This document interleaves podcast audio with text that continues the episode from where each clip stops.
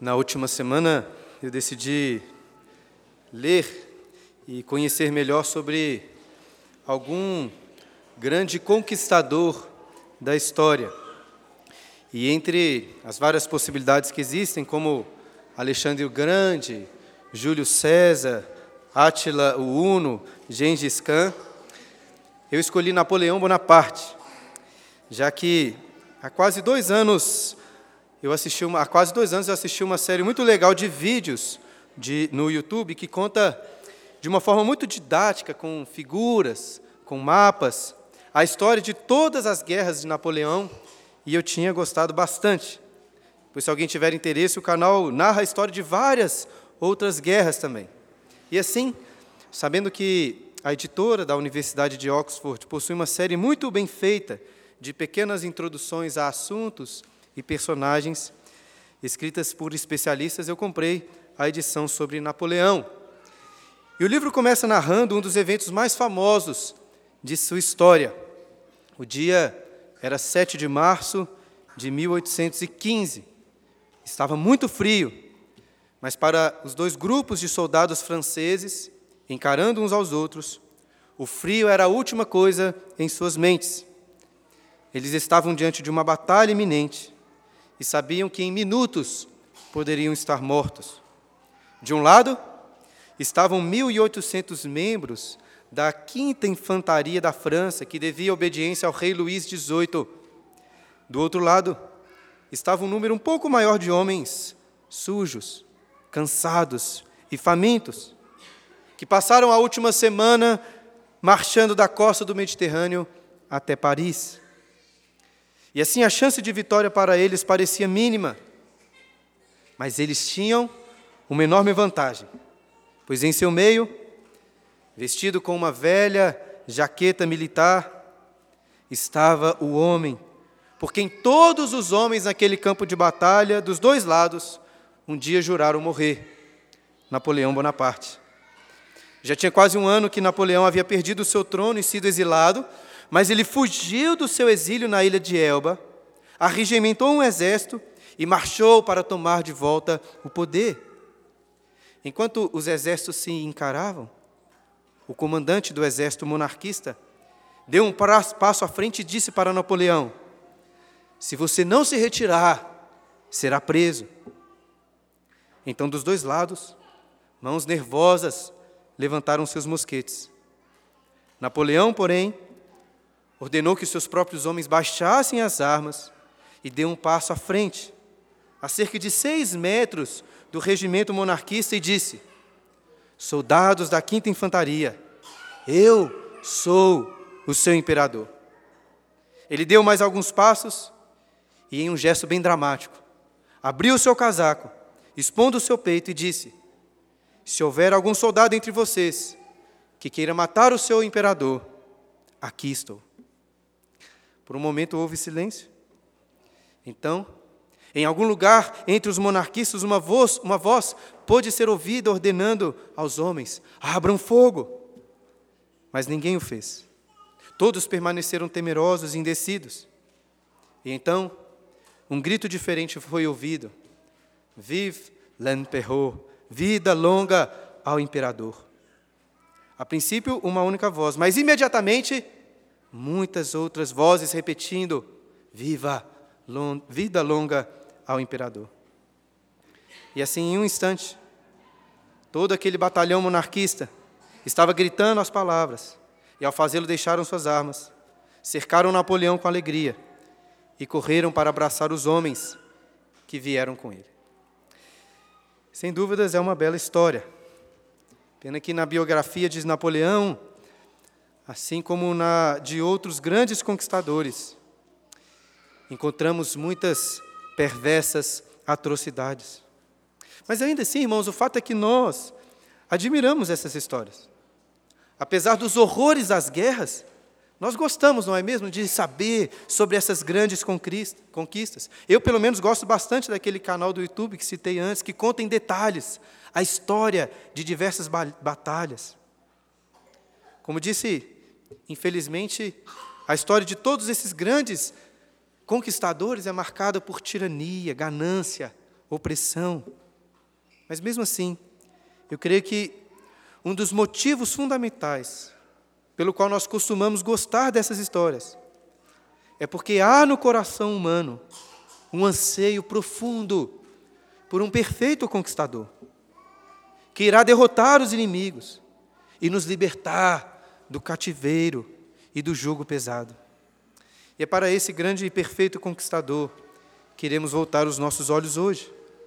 Eu disse que decidi ler na última semana sobre algum grande conquistador, pois queria fazer um contraste com este, que é o maior de todos os conquistadores. E é sobre ele que lemos nesse texto de Efésios, capítulo 4, versículos 7 a 10, que eu gostaria de ler mais uma vez com os irmãos. E a graça foi concedida a cada um de nós segundo a proporção do dom de Cristo. Por isso diz: quando ele subiu às alturas, levou o cativo o cativeiro e concedeu dons aos homens. Ora, que quer dizer subiu? Senão que também havia descido até as regiões inferiores da terra. Aquele que desceu é também o mesmo que subiu acima de todos os céus para encher todas as coisas. Como sempre, quero incentivar você a deixar sua Bíblia aberta nesse texto, pois irá conseguir acompanhar melhor o sermão. Já que, apesar de quase nunca dividir o meu sermão em pontos, eu quase sempre divido entre as pequenas partes de cada versículo, seguindo aí a ordem do texto. Dessa forma, começamos com a primeira palavra do versículo 7, que é essa conjunção e. E, na realidade, na língua grega, essa conjunção poderia também ser traduzida por um mas, como é o caso da, da corrigida e fiel que alguns aqui na igreja usam. É o contexto que vai determinar se essa é uma conjunção aditiva, né, um e, ou uma adversativa. E eu acredito que, ao invés de um e, o contexto nos leva a colocar um mas aí no começo do versículo 7. Por quê? Por quê? E aqui temos uma boa deixa para nos lembrarmos do contexto desse texto que estamos lendo e nos contextualizarmos.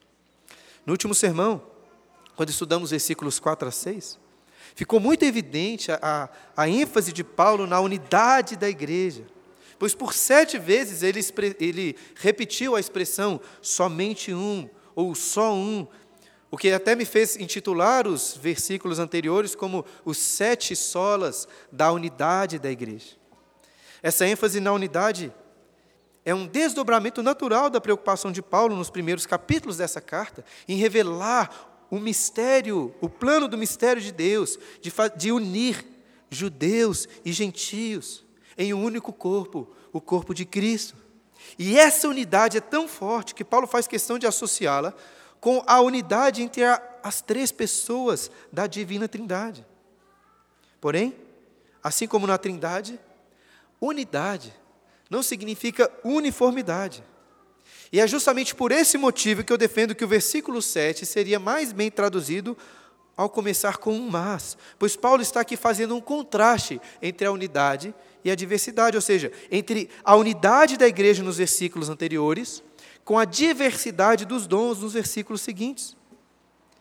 Enquanto no versículo 6 ele enfatiza que Deus, olha aí, é o Pai de todos, sobre todos e age por meio de todos, ele começa o versículo dizendo, o versículo 7 com um contraste dizendo: "E ou mas a graça foi concedida a cada um de nós, segundo a proporção do dom de Cristo." Apesar de, da, da íntima relação, eu creio que Paulo não está falando aqui da graça salvadora, sobre a qual ele já, também já tratou nos capítulos anteriores, mas sobre os dons da graça de Deus que são concedidos aos que já foram salvos. Paulo dá um exemplo dessa realidade é, quando disse lá no capítulo 3, versículo 7, assim: Eu fui constituído ministro conforme o dom da graça de Deus a mim concedida. E em grego, o termo graça, como muitos devem saber, é caris, Lá em 1 Coríntios capítulo 12, versículo 4, quando Paulo trata com mais detalhes sobre os dons espirituais dados a cada membro do corpo de Cristo, ele usa o termo grego carisma. Ou seja, o dom é uma dádiva da graça de Cristo. Alguns dizem que nós presbiterianos não acreditamos nos dons, mas isso não é verdade. Ainda que acreditemos sim que alguns dons cessaram, sendo que o dom do apostolado, é do apostolado é o mais evidente que cessou, nós também somos carismáticos. Porque nós cremos nos diversos dons, carismas espirituais da graça de Cristo. Eu disse que Paulo não está tratando aqui da graça salvadora, mas eu também disse que existe uma íntima relação com ela. Visto que os dons não são dados por qualquer tipo de mérito, nem mesmo são dados para nossa própria glória. Como a salvação, os dons são dados pela graça, como um favor completamente imerecido, para a edificação de toda a igreja e para a glória somente do nome de Deus. Repreendendo a soberba dos crentes de Corinto, assim como a nossa própria soberba, Paulo disse lá em 1 Coríntios capítulo 4, versículo 7, Pois quem é que te fez ou te faz sobressair? E que tens tu que não tens recebido? E se o recebeste, por que te vanglorias, como se não tiveras recebido? Então, se Cristo lhe concedeu alguma capacidade, alguma habilidade para a edificação da igreja, coloque, meu irmão, sobre si o véu da humildade, reconheça a sua indignidade e renda toda a glória a Deus somente. Mas pode ser que o caso de alguém aqui não seja tanto de dificuldade com esse orgulho, porque algumas pessoas na igreja às vezes não conseguem perceber muito bem o dom que Deus lhe deu. Mas, queridos, isso não existe. A graça dos dons, como Paulo afirma nesse versículo, foi concedida a cada um de nós, a cada um de nós. E é legal que Paulo se inclui aqui com seus leitores, né, dizendo a cada um de nós. Ele não se colocava acima dos demais, como se tivesse os melhores dons. Tanto em Efésios como em Romanos e Coríntios, quando Paulo fala sobre os dons, ele ressalta que cada um dos cristãos recebeu dons e que cada um deles é importante para a edificação do corpo. E assim como os membros são distintos no corpo, assim são os dons. São distintos, porque Cristo ama a diversidade. Percebemos isso claramente na criação. A diversidade nas plantas, nos animais, na geografia, nas pessoas, em todos os cantos. Existe um dito conhecido que diz o seguinte: quando Deus envia uma nevasca, nenhum floco de neve é igual ao outro. Ditadores e tiranos geralmente querem eliminar as diferenças para impor uma igualdade, uma uniformidade. Napoleão, por exemplo, queria forçar as mesmas leis, a mesma língua e os mesmos costumes em todas as regiões conquistadas. Ele queria unir, toda a Europa, como se fosse um grande império francês. Um dos seus aliados, Joseph Fouché, em suas memórias, lembrou de Napoleão dizendo o seguinte: Precisamos de um código de direito europeu, de um Supremo Tribunal Europeu, de uma moeda única, dos mesmos pesos e medidas e das mesmas leis. Devo fazer de todos os povos da Europa um único povo, e Paris, a capital do mundo. Cristo, o nosso grande conquistador, não só planejou, como estabeleceu um único povo, estamos aprendendo sobre isso. Mas ele não fez essa unidade rompendo com a diversidade e, a, a, a, e, e uniformizando todas as pessoas. É claro, irmãos, que nem todas as diferenças são boas. Por exemplo, se uma pessoa é diferente por gostar de mentir, de adulterar e de cobiçar, é claro que ela deve ser renovada pelo padrão de santidade. Mas quando consideramos os dons da graça de Cristo, os cristãos são sim muito diferentes entre si. E essa diversidade, na realidade, coopera para a unidade. Se Paulo, em comparação com os versículos anteriores, como eu disse, fez uma transição da unidade para a diversidade, em seguida, né, na sequência do texto, ele fará a transição de volta da diversidade para a unidade. Porque o Deus Trino, que subsiste em três pessoas diferentes, é um Deus de diversidade e beleza, mas é também um Deus de ordem e unidade. De forma que a diversidade dos dons na igreja contribui para uma unidade harmônica, como uma imagem do próprio Deus triuno. Já em outras religiões monoteístas, que negam a Trindade, percebemos uma realidade bem distinta. Pastor Michael Reeves, escrevendo sobre a Trindade, explicou essa distinção e ele diz assim: Unidade, para um Deus monopessoal, significa uniformidade, sozinho pela eternidade, sem ninguém além de si. Por que ele iria valorizar os outros e as suas diferenças? Pensem como isso se desenvolve com Alá. Sob sua influência, as outrora diversidades diversi, diversi, diversificadas culturas da Nigéria, da Pérsia, Indonésia, tornaram-se deliberada e crescentemente uniformes. O islamismo apresenta um estilo de vida completo para indivíduos, nações e culturas, limitando-os a uma maneira de orar, a uma maneira de casar, comprar, lutar, relacionar-se, até alguns diriam, uma maneira de comer e vestir-se. Para o Deus triuno, pastor Michael Reeves ressalta: a unidade significa união. O pai é absolutamente um com o filho, mas não é o filho. Da mesma forma que Jesus pede que nós, os crentes, sejamos um, mas não que todos sejam idênticos. Criados, macho e fêmea, à imagem desse Deus. E com tantas outras boas diferenças entre nós, unimos-nos e valorizando a maneira como Deus triuno fez cada um de nós, de forma única, de forma singular. Portanto, irmãos, que possamos apreciar na igreja a variedade dos dons da graça, dons que, como Paulo continua dizendo aí no, versículo, no final do versículo 7, foram concedidos segundo a proporção do dom de Cristo. A palavra traduzida por proporção é metron, o metron, de onde vocês devem supor vem a palavra metro. Paulo vai voltar a usar esse termo lá no versículo 16, quando, quando fala da, da justa cooperação de cada parte.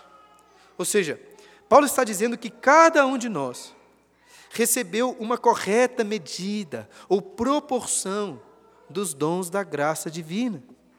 E estou ressaltando isso para enfatizar como que cada membro do corpo de Cristo recebeu uma medida calculada de dons para a edificação da igreja.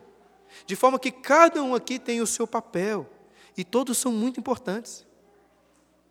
O pastor Tim Keller ilustrou muito bem essa realidade ao falar da igreja como uma congregação de pessoas e não uma agregação de pessoas. Como assim? Quase toda criança que vai à praia gosta de recolher conchas na areia. E cada concha é diferente da outra. Assim como cada membro do corpo de Cristo é diferente um do outro. Porém, ao colocar todas aquelas conchas dentro de um saco, podemos dizer que as conchas estão agregadas, mas não congregadas. Por quê? Porque apesar de estarem juntas, nenhuma precisa da outra. Você pode muito bem tirar uma ou mais conchas do saco, que elas não vão fazer falta. E nesse sentido, a igreja não é uma agregação. Não estamos unidos aqui como conchas dentro de um saco. Nós somos um corpo congregado. De forma que você não pode arrancar um braço, uma perna, muito menos um órgão interno, sem afetar todo o corpo. E assim, levando em consideração o contexto dessa carta, creio que Paulo está querendo mostrar aos seus leitores gentios que eles não foram agregados, mas congregados, de forma que eles também receberam dons necessários para a edificação do corpo de Cristo. E cada um é necessário, irmãos, preste atenção nisso. Cada um é necessário porque, em certo sentido, ninguém na igreja possui exatamente o mesmo dom do que outra pessoa assim como nenhum floco de neve é exatamente igual a outro, assim como nenhuma digital é igual a outra. É claro que, em termos gerais, podemos dizer que várias pessoas possuem o mesmo dom de governo, ou de liderança, ou de socorro, de ensino. Ainda assim, o que eu estou querendo defender é que cada um de nós recebeu uma proporção singular de dons de forma que somos insubstituíveis no corpo. Cada um de nós é necessário. É evidente que não somos necessário, necessários a uma igreja local, a ponto de que, se um de nós se transferir, a igreja presbiteriana peregrinos vai acabar. Afinal de contas, o corpo de Cristo está espalhado por todos os cantos da terra. Se uma hemácia, né, o glóbulo vermelho, sai da coxa da sua perna e vai até a ponta do seu pé, isso não faz com que a sua coxa pare de funcionar. Porém, quando consideramos todo o corpo, creio que podemos sim afirmar que cada pessoa salva por Cristo é essencial. Ninguém pode faltar nessa justa cooperação do corpo. Um dos grandes desafios dos grandes conquistadores é justamente o de conseguir alocar cada uma de suas tropas nos locais adequados, para desempenharem bem cada uma de suas funções específicas. Eles precisam distinguir aqueles que vão participar da infantaria, da cavalaria, da artilharia pesada. E Napoleão era um gênio da guerra porque conseguia fazer isso muito bem, com o seu enorme, com o seu grande exército, que ficou conhecido como La Grande Armée. Mas por mais genial que ele fosse, era impossível para ele conhecer a singularidade de cada tropa, de cada capitão, de cada soldado. Já o nosso perfeito conquistador é aquele que sabe o nome até de cada uma das estrelas.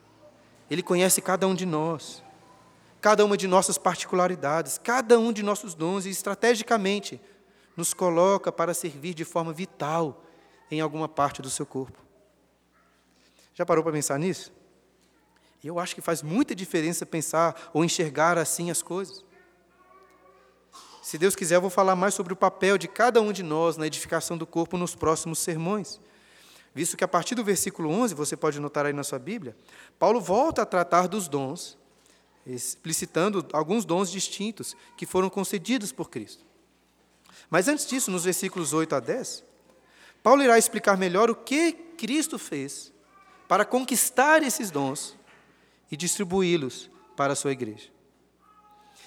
E geralmente associamos os dons com o Espírito Santo, não é mesmo?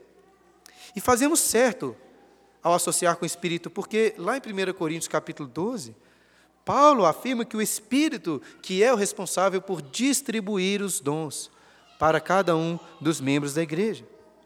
Entretanto, não podemos nos esquecer que esse é o Espírito de Cristo também.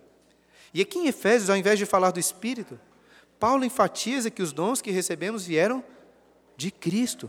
Mas por que ele enfatiza Cristo aqui? Porque Jesus é o grande guerreiro que conquistou espólios de guerra e concedeu estes como presentes, como dons aos seus súditos. Creio que é essa imagem que Paulo tem em mente quando diz assim no versículo 8. Acompanhe comigo a leitura. Por isso diz: quando ele subiu às alturas, levou o cativo o cativeiro e concedeu dons aos homens. Para confirmar Cristo como aquele que concede os dons. Paulo cita aqui um trecho do Salmo 68 que nós lemos durante a liturgia. Eu não sei se você percebeu, mas o jeito que Paulo coloca aqui em Efésios, por isso diz, ele dá a entender que o Salmo 68 foi escrito por causa de Cristo como aquele que concedeu os dons à igreja. A ordem parece um pouco invertida aqui. Afinal de contas, o Salmo 68 foi escrito por Davi, centenas de an anos antes do nascimento de Jesus. Mas note como Paulo lia o Antigo Testamento de forma cristocêntrica, assim como nós fazemos aqui na igreja. Davi, inspirado por Deus, estava falando sobre Cristo, o Messias. E se você prestou atenção nesse salmo, quando o lemos durante a liturgia, deve ter percebido que Davi está falando do Messias, né, citando pelo nome de Yahvé, o nome de Deus, como um grande e poderoso guerreiro, com seus milhares de carros de guerra, que veio libertar o seu povo da opressão dos inimigos. E assim Paulo cita um trecho do Salmo para falar desse rei vitorioso, olha aí no versículo 8. Quando ele subiu às alturas. E que alturas são essas? O contexto do Salmo indica que Davi estava se referindo ao Monte Sião, em Jerusalém, onde ficava o santuário de Deus e onde depois Salomão iria construir o templo. E ele também fala no Salmo sobre um grande cortejo com cantores, instrumentos, donzelas, adufes, que seguia o rei vitorioso até a sua morada nas alturas. Talvez Davi tivesse em mente a subida da arca da aliança para o Monte Santo. Porém, não podemos esquecer de que Paulo está mostrando que de forma última Davi escreveu isso para falar sobre quem? Sobre Jesus, o nosso Yahvé, o Senhor. E de fato você deve se lembrar de quando Cristo entrou como um rei na cidade de Jerusalém, sentado em um jumentinho, enquanto a multidão estendia suas vestes pelo caminho e cantavam junto com as crianças: Hosana, Hosana, bendito o nome que aquele que vem em nome do Senhor. Hosana nas maiores alturas. E não é coincidência que em seguida Jesus subiu, se dirigiu ao templo, expulsando os vendedores que estavam no pátio dos gentios e dizendo para eles o seguinte: A minha casa será chamada casa de nação, das, casa de oração para todas as nações, para todas as nações. Ou seja, Jesus estava abrindo o caminho para que gentios também fossem unidos a Deus e ao povo de Israel, como Paulo explicou nessa carta. Mas ainda assim, Paulo não cita o Salmo 68 para se referir a, a este evento de Jesus entrando em Jerusalém. No máximo, essa seria uma associação indireta. Paulo cita o Salmo 68 para falar de Cristo subindo às maiores alturas, não ao templo de Jerusalém, mas ao templo celestial onde Deus habita, acima de todo principado e potestade, poder e domínio. É justamente isso que Paulo vem ensinando nessa carta desde o início. E quando Jesus subiu às alturas, Paulo continua dizendo no versículo 8, ainda citando o Salmo: levou cativo o cativeiro. Quando Cristo subiu ao tabernáculo celeste, ele não subiu sozinho, ele nos levou consigo. Desde a introdução dessa carta, Paulo tem enfatizado que nós estamos unidos a Cristo nas regiões celestiais, como nós cantamos hoje aqui também. Nós estamos com Ele, assentados acima de todos os céus. E agora ele está citando o Salmo 68 como uma evidência dessa realidade, apontando para o fato de que antes estávamos no cativeiro da morte, como escravos dos poderes do mal, mas Cristo, como um grande rei, conquistador, veio para nos resgatar na sequência do salmo, desse trecho do Salmo 68, que lemos tanto no início como no meio da liturgia, Davi cantou assim: Recebeste homens por dádivas, até mesmo rebeldes, para que o Senhor Deus habite no meio deles. E não se engane, nós não éramos como uma bela princesa que foi presa por um monstro, mas resgatada pelo príncipe. Nós éramos o monstro, nós éramos os inimigos, os rebeldes, dos quais Davi fala. Cativo, cativos dos poderes do mal e principalmente cativos das nossas próprias inclinações pecaminosas e malignas. Mas Cristo cativou para si o cativeiro, tirando a rebeldia do nosso coração, fazendo de nós os seus servos e mais do que isso, fazendo de nós seus amigos, seus irmãos. E assim como todo rei vitorioso, Cristo subiu com uma quantidade enorme de espólio, de guerra.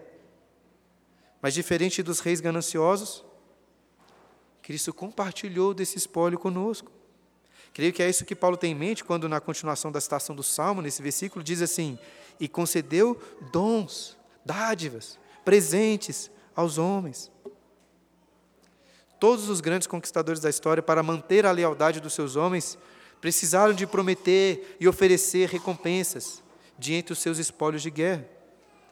Napoleão se tornou uma figura tão prestigiada entre os seus soldados, porque frequentemente estava entre eles, participando das dificuldades, ajustando às vezes, ajudando muitas vezes em tarefas menores, sempre louvando a bravura dos seus homens, os chamando de irmãos e claro, oferecendo prestígios, medalhas e dividindo com eles boa parte dos seus tesouros, dos seus tesouros conquistados como espólio de guerra.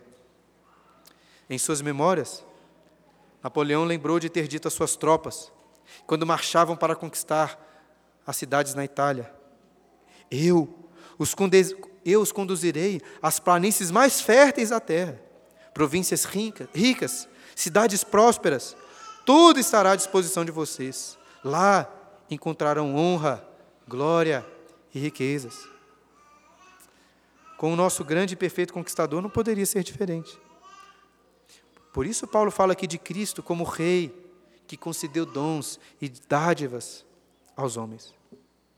Porém, nesse ponto da citação encontramos uma, uma dificuldade, que é alvo de várias discussões entre os teólogos e comentaristas. Caso alguém aqui tenha prestado bastante atenção na leitura do Salmo, deve ter percebido que existe uma diferença significativa entre o que Davi disse e a citação de Paulo.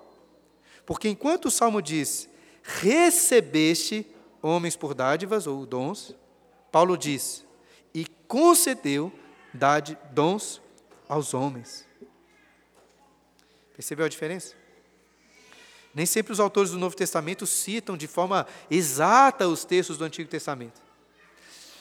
Ainda assim, uma primeira leitura não parece que Paulo está apenas parafraseando o salmo, mas está mudando o sentido do verso.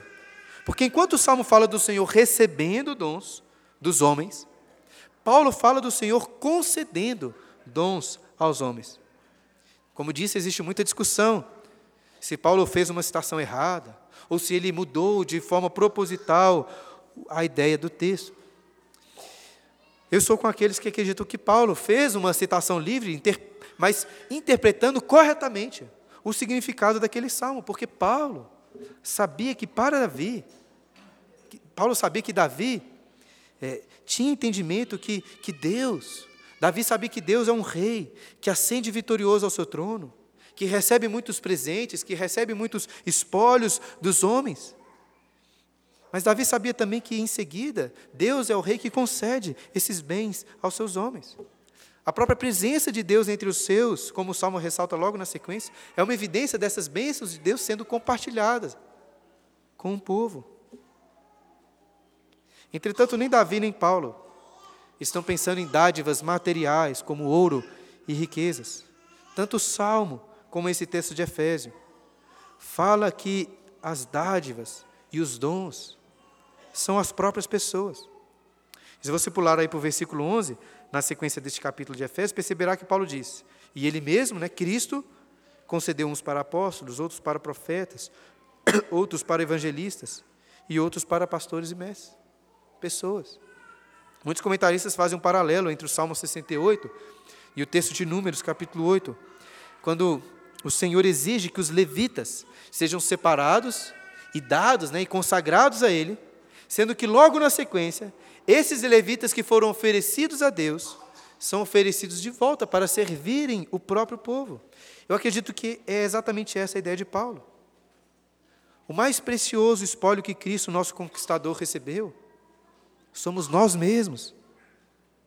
Paulo, mais de uma vez nessa carta, fala da igreja como a herança que Deus recebeu. E essa herança que Jesus recebeu como espólio é repartida entre os seus.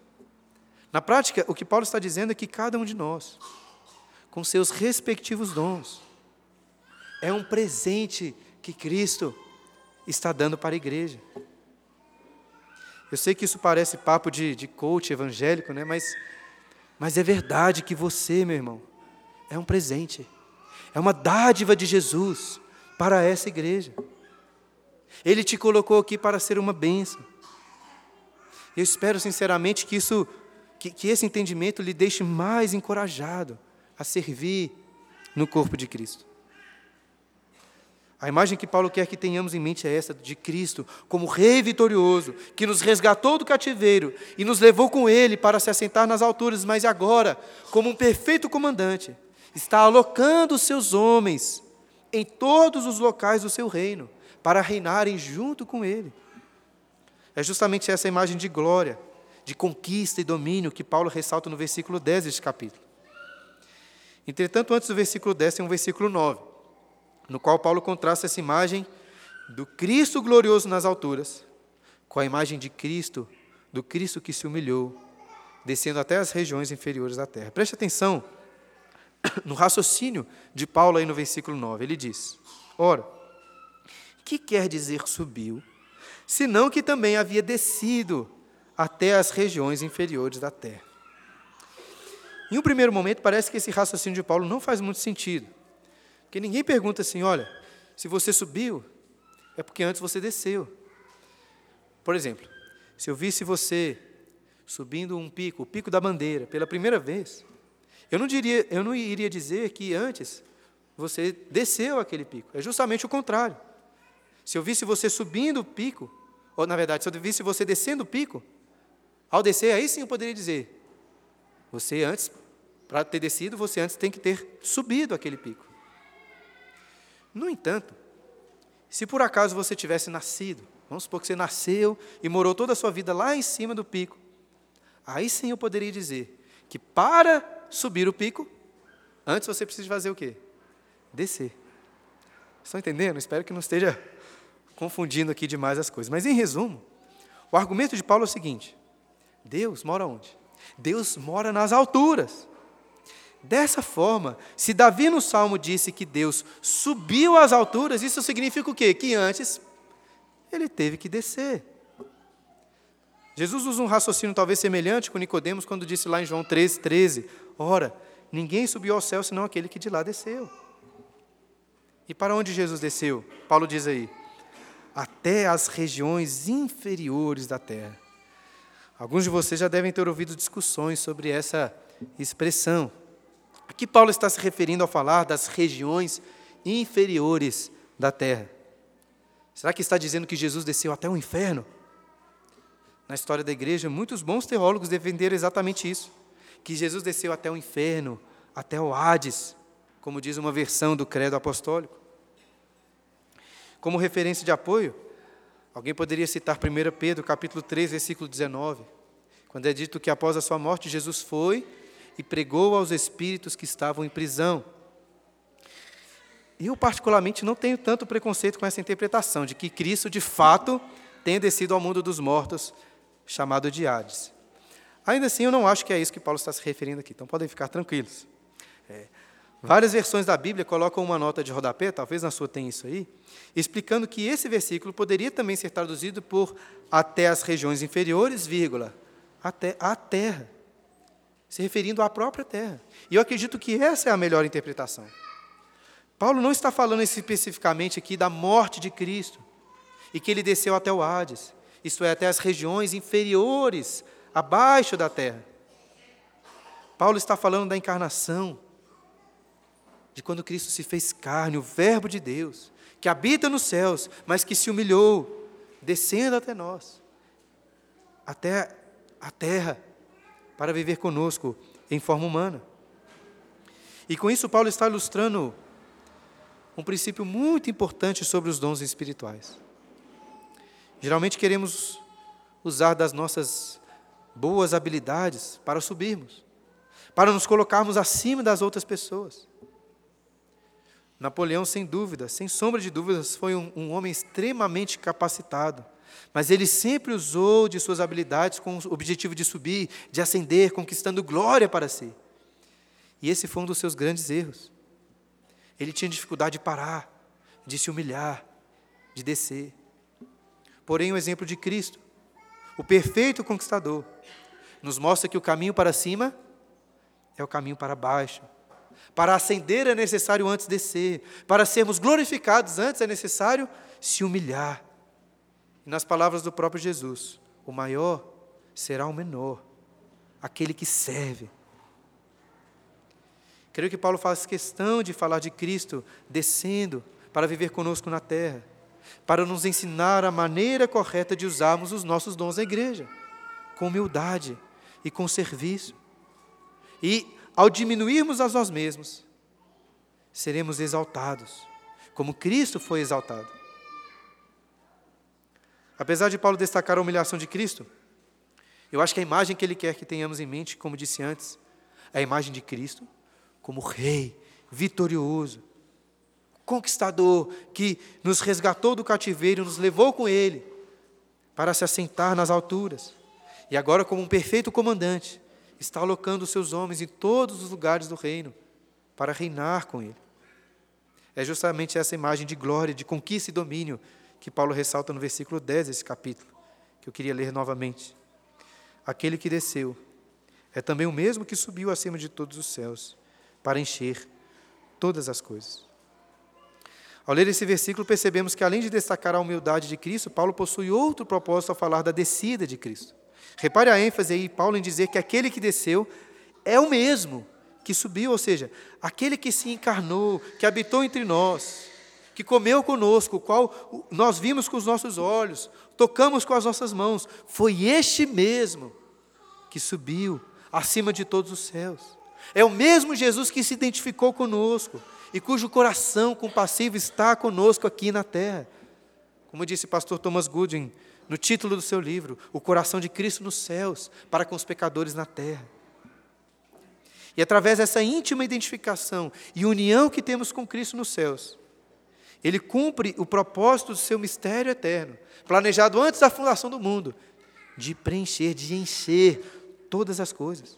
Repare como Paulo ressalta esse propósito ao encerrar o versículo 10 dizendo que Jesus subiu acima de todos os céus para quê?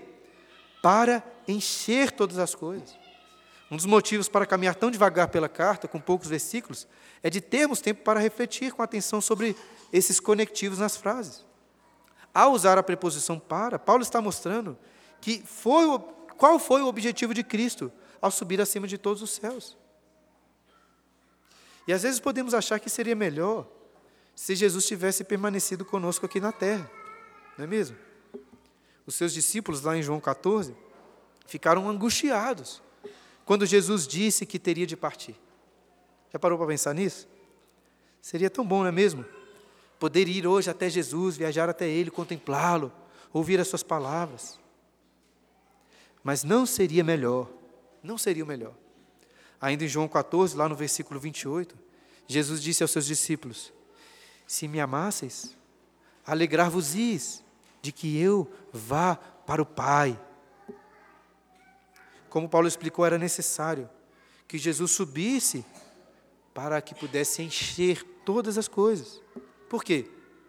Lá em João 16, versículo 7, Jesus diz assim: Convém que eu vá, porque se eu não for, o consolador não virá para vós outros. Ou seja, se Jesus permanecesse na terra, sem a sua exaltação aos céus, a sua atuação seria limitada. Domingo passado, um irmão até me perguntou diante do que eu tenho ensinado sobre a unidade, se nós temos que ser amigos próximos de todos os irmãos da igreja. Mas é evidente que isso não é possível. E eu disse a ele que, que nem Jesus tinha condições de ser um amigo próximo de todos os seus discípulos, de todos os que o seguiam. Como estava dizendo, a atuação de Cristo, encarnado na terra, era limitada. E aqui, mais uma vez, podemos compará-lo aos grandes conquistadores. É uma das maiores Talvez a maior dificuldade de, de imperadores, como Napoleão, como Alexandre o Grande, era de conseguir o, o, manter o controle sobre todo o vasto império conquistado. Napoleão, para consolidar o seu poder, colocou seus irmãos, seus parentes, como governadores das várias regiões conquistadas, concedendo a eles uma parte significativa das suas tropas. Ainda assim, era muito difícil para eles manter o domínio porque os irmãos de Napoleão não tinham o seu mesmo espírito de liderança. Com Cristo, porém, foi diferente. Sua atuação na terra era limitada, mas ao subir aos céus, ele derramou sobre nós o seu próprio espírito, sobre a igreja, capacitando-nos a encher todas as coisas, a alcançar todos os cantos do seu reino. Você deve se lembrar que logo antes de ascender aos céus, o livro de Atos conta que Jesus anunciou as seguintes palavras aos seus discípulos. Ele disse assim, lá em Atos capítulo 1, versículo 8: Mas recebereis poder ao descer sobre vós o Espírito Santo, e sereis minhas testemunhas, tanto em Jerusalém, como na Judéia e Samaria, e até os confins da terra. E é justamente através da igreja, dotada do Espírito, que Cristo vai encher todas as coisas, como Paulo disse aqui. E lembra que ele já falou sobre isso antes na carta, lá no final do capítulo 1, quando disse que a igreja é o corpo de Cristo, a plenitude daquele que a tudo enche em todas as coisas. Ou seja, pela união que temos com Cristo, a igreja é o corpo dele na terra, expandindo o seu reino por todos os cantos. Alexandre o Grande não conseguiu conquistar a Índia, Napoleão foi derrotado no frio intenso da Rússia, mas Cristo, através da sua igreja, já chegou aos lugares mais frios, mais remotos desse mundo e continuará assim, até que se cumpra de forma plena o que nós cantamos no Salmo 2. Pede a mim, e herdarás nações, e os fins da terra, como tua posse. Mais uma vez, espero sinceramente que, que entender esse plano lhe deixe ainda mais encorajado no serviço do nosso Senhor e perfeito comandante Cristo Jesus. Como disse no início, creio que nós gostamos tanto de, de histórias dos grandes conquistadores, ainda que tenham sido tiranos. Nós gostamos porque há no nosso coração um anseio profundo por um perfeito conquistador. A história que eu contei no início, do exército do rei Luís, trocando para o lado de Napoleão, é, é um exemplo desse, desse anseio do nosso coração. Certa vez Napoleão disse a um, um estadista austríaco o seguinte: Um homem como eu não dá a mínima para a vida de um milhão de homens. E de fato, apesar de ter prometido glória, no final das contas, Napoleão conduziu muito mais de um milhão de pessoas, de soldados, à morte. Ele não dava a mínima. Mas mesmo assim, aquela quinta infantaria do rei Luís não hesitou em trocar para o lado de Napoleão e proclamar: Vive l'Empereur, vida longa ao imperador. Por mais que alguns de nós gostemos das histórias dos grandes reis imperadores, nós não precisamos de Napoleão, nem de nenhum outro, senão de Cristo, o nosso perfeito conquistador. Napoleão, como contei no início, em um gesto bem dramático, abriu seu casaco, expondo o seu peito e disse: Se houver algum soldado entre vocês que queira matar o seu imperador, aqui estou. Na realidade, os relatos históricos é, confirmam que tudo isso já estava combinado antes. Napoleão não arriscaria a sua vida dessa forma. Mas Cristo sim. Nosso grande conquistador não apenas arriscou, como se ofereceu e foi morto.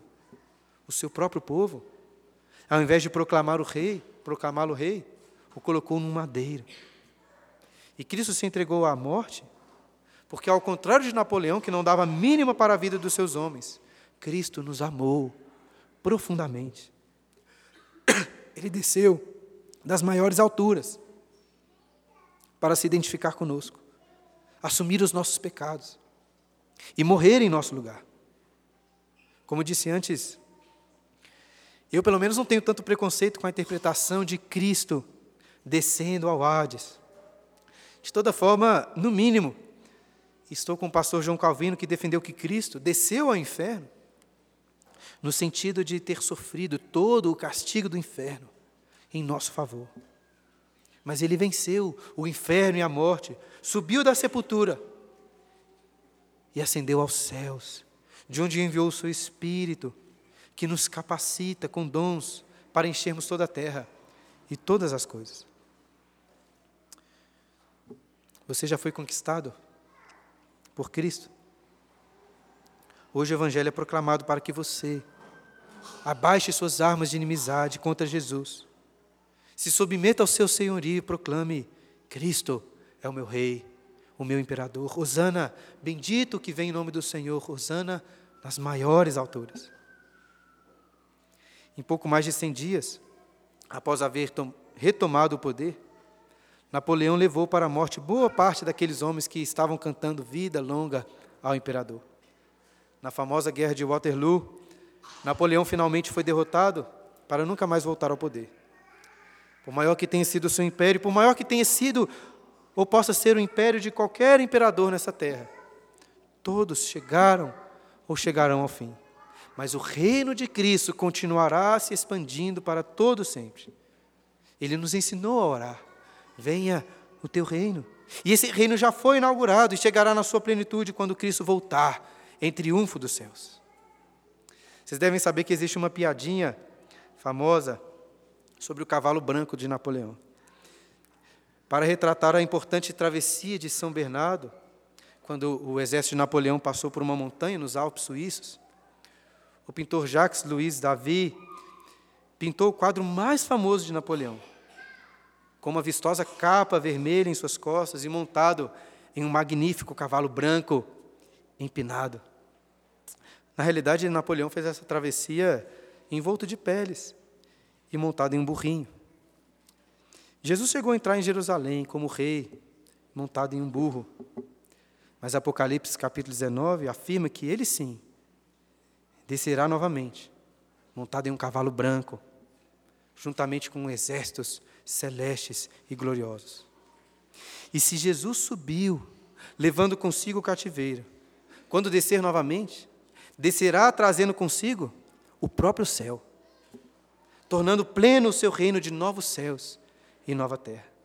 E nós reinaremos para sempre com ele, governando sobre todas as cidades da terra, quem sabe até mesmo sobre os outros planetas e galáxias. Jesus é o nosso grande rei, nosso perfeito conquistador. Amém.